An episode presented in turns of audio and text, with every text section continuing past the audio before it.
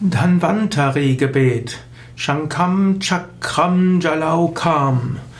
Das Dhanvantari-Gebet ist auch ein Dhanvantari-Dhyana-Shloka. Also es gehört zu den Meditationsshlokas, die man sich, die man wiederholen kann vor der Meditation. Eine Dhyana-Shloka ist ja eine ein Vers oder man kann auch sagen eine Strophe, hm, eben jedenfalls eine Shloka, mit der man einen bestimmten Aspekt Gottes anruft. Denn eine Dhyana Shloka ist eine Shloka, mit der man sich eine Meditationshilfe holt, eine Visualisierungshilfe. Man kann diese Dhyana Shloka eben als Hilfe nehmen, um sich den Aspekt Gottes vorzustellen, über den man meditiert. Jeder Aspekt Gottes kann ja bildlich dargestellt werden und die Dhyana Shlokas äh, rufen einem die verschiedenen Aspekte dieses äh, Aspektes Gottes vor Augen, so dass man ihn visualisieren kann. Im alten Indien gab es weniger Abbildungen, es gab weniger Gemälde und dafür mehr auswendig gelernte Dhyana-Shlokas, mit denen man in seiner Fantasie sich den Aspekt Gottes ausmalt. Indem man sich Gott in einem bestimmten Aspekt ausmalt, bildlich vorstellt, wird der Geist darauf ganz konzentriert und man verbindet sich mit diesem machtvollen seit Jahrhunderten, vielleicht sogar seit Jahrtausenden äh, verwendeten Bild, das mit großer Kraft angereichert ist und in Verbindung steht mit diesem Aspekt Gottes, der ja ein Uraspekt Gottes ist.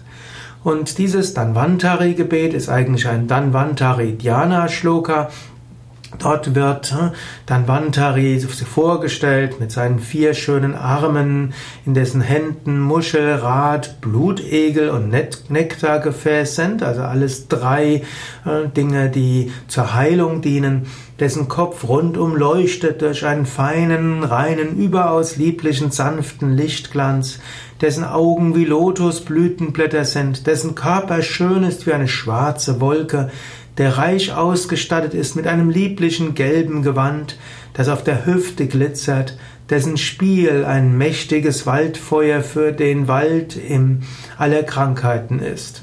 Hm, also so wird dann Vantari gepriesen mit seinen Haupteigenschaften, eben mit der Muschel, was den Heilklang symbolisiert, mit dem Rad, was die Heilenergie symbolisiert, mit dem Blutegel, was letztlich die physische Heilmittel symbolisiert, Nektargefäß, was die ganze so Kräuterheilkunde symbolisiert und alles, was man zu sich nehmen kann, um für die Gesundheit zu kommen. Über diesen Danvantari meditiert man und man ruft seine Heilenergie an. Danvantari Shloka wird auch gerne vor Heilanwendungen genutzt. Bei Yoga Vidya hm, benutzen zum Beispiel die Ayurveda Massagetherapeuten gerne diese Danvantari Shloka vor, bevor sie am Tag beginnen mit ihren Heilanwendungen. Oder man kann es auch in Anwesenheit des äh, Patienten oder des Klienten wiederholen. Man kann es aber auch für sich wiederholen. Man kann auch Dhanvantari Shloka einmal über einen bestimmten Zeitraum, zum Beispiel über neun Tage, jeden Tag mindestens 108 Mal wiederholen, um so seine Heilenergie anzurufen.